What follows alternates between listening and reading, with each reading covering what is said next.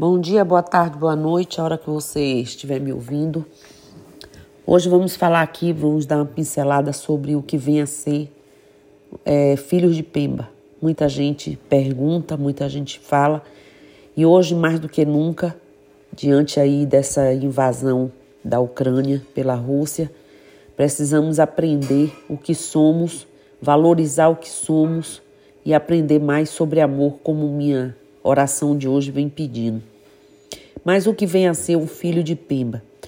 Quando vocês entram na Umbanda ou qualquer pessoa entra na Umbanda, jamais imaginam que vem em uma sequência grandes aprendizados, muitos aprendizados. Ou seja, além do preconceito que infelizmente ainda sofremos, facilmente pode, pode se verificar o quanto é duro e difícil compreender né, suas doutrinas e saber como lidar com elas. Porque a Umbanda, assim como religiões de matriz africana, é, são religiões com muitos fundamentos. Né? E a gente precisa não só aceitar, parar de aceitar e buscar compreender, que é o que nós precisamos. É muito fácil vestir branco, colocar um ojá, um filar, manguia de, né, no pescoço, cantar um belo ponto, que é uma oração cantada, se balançar, movimentar o corpo, sem ao menos se perguntar por qual razão ou motivo você se encontra naquele terreiro com aquelas pessoas e naquele momento. Né? Isso é que nós precisamos parar de, de, de, de agir ou as pessoas chegarem sem fazer uma oração, simplesmente para pedir e receber de emergência um benefício, um socorro, ou muitos chegam tentando barganhar sua felicidade, sua história, enfim, são muitas as razões. Realmente é muito confuso o sentimento de um filho iniciante. São muitas perguntas que gostaríamos que fossem todas respondidas e que todos se interessassem. Não só chegar, como eu disse, a aceitar tudo sem conhecimento e compreensão. Ser um filho de Pemba, como carinhosamente nos intitulamos, ou nos intitularam, é, intitulou a espiritualidade, é realmente entender esses sentimentos e saber lidar com eles. É poder olhar para si próprio e se encontrar. É imaginar que sem aqueles divinos orixás e espíritos ancestrais, jamais conseguiria entender o sentido de estarmos vivendo aqui nessa terra. É poder podermos encontrar dentro de nós mesmos e sentir o verdadeiro amor é, de nosso Pai Olorum. É sentir, acima de tudo, a energia que nos conduz, que se passa despercebida todos os dias de nossas vidas com a correria desse dia a dia. Ser um verdadeiro filho de Pemba é o que balançar e não cair. Aprendamos mais com os guias. Para isso é que eles estão conosco. Cada vez que um guia de umbanda baixa num terreiro, ele traz consigo apenas uma imensa vontade de servir ao alto, ao Pai, no que muitas vezes é denominado de missão. Para os que estão no terreiro, até podem entender que essa é, é, lhes dirá respeito, afinal, cada um veio ali para expor e resolver o seu caso, o seu processo. Mas a verdade é que a tal missão, e muitas vezes, é provação ao espírito que se apresenta como caboclo, preto velho, exu ou outra roupagem possível. Conseguirá o espírito transmitir a mensagem que ultrapassa a barreira da fumaça, né? do trejeito caracterizador, da postura, do desenho pontuador, essa mesma está mesmo é, que precisará vir do mais profundo do seu ser como constatação real de transformação. Não falamos aqui de expiação ou punição, ainda que muitas vezes se faça por essas vias, mas de tomada de consciência de que o espírito é luz precisa né, nela e por ela transcender suas trevas interiores. Esse é, essa é a questão. Esse é um processo individual de cada um, quer sejam eles os trabalhadores do astral, quer sejamos nós. E essa compreensão que eles buscam nos transmitir quando chegam com humildade, transvestidos aí nas suas formas, nos seus caracteres, com toda a sua força e magia.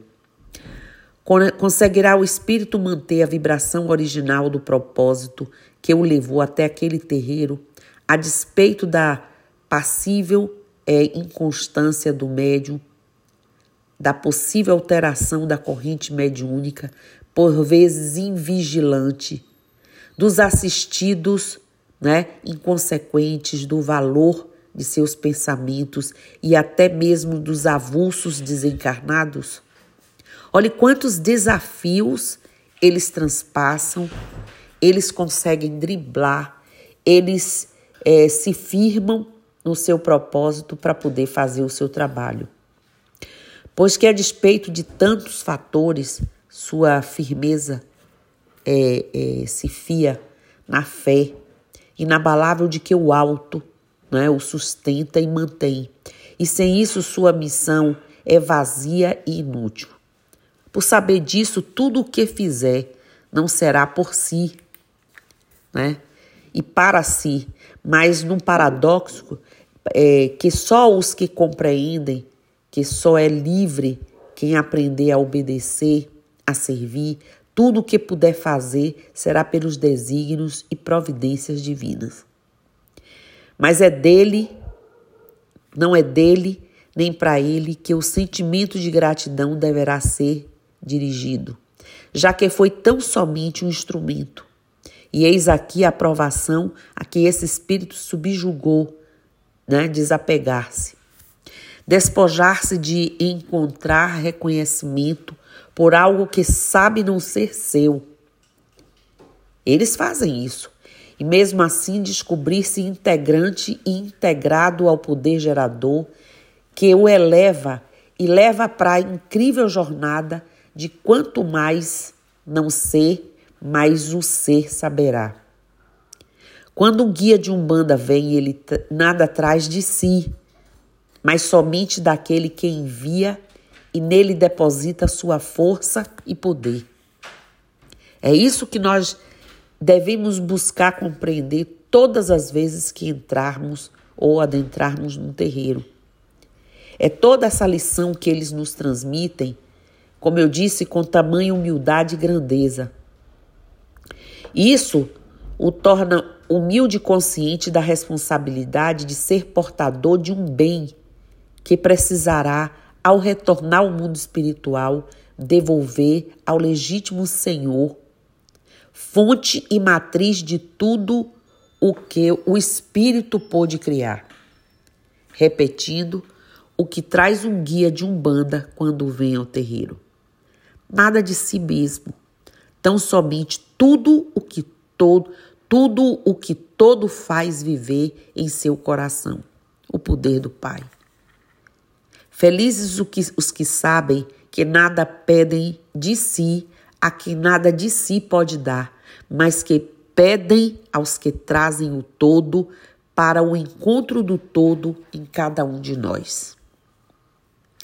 Essa é a mensagem de hoje e eu espero que com essa mensagem nós possamos reforçar não só a ideia, mas a consciência, porque essa é a questão, de que estamos aqui por uma coisa muito maior do que os nossos anseios, apegos, desejos mundanos, pessoais, que nós estamos aqui numa busca incessante por essa elevação, essa melhoria, nessa grande escola de vida. Como eu disse, ser filho de Pemba é se despojar, assim como eu mostrei que a espiritualidade faz. E quando eles nos honram, está irradiando em nós, trazendo as vibrações peculiares, iluminadas de cada um deles, é para nos melhorar. É para que nós saibamos como eles sentem, o que eles sentem para cada situação, sobre cada situação, pessoa. Essa riqueza que o médium trabalha o tempo inteiro, traduz a grandiosidade e o poder de nosso Pai e o privilégio, sim, que nós temos de usufruir desses sentimentos.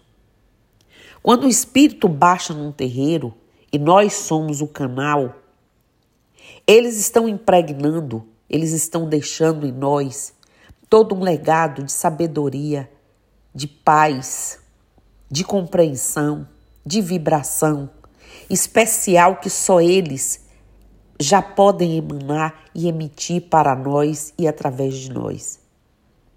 Nessa busca que eles fazem do seu próprio processo, nos oportunizando a nossa própria busca pessoal.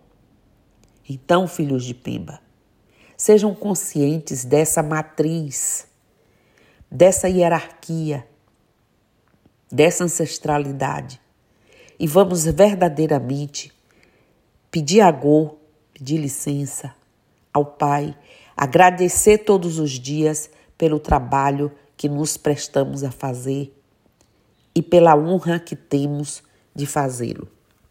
Axé Namastê, Saravá, Botumbá, Colofé, Mojubá, Mucuyu no Zambi, e eu estou aqui orando e vibrando pela Rússia, pela Ucrânia, porque quem invade também tem pessoas que não queriam invadir, quem aniquila também não gostaria de ser aniquilado.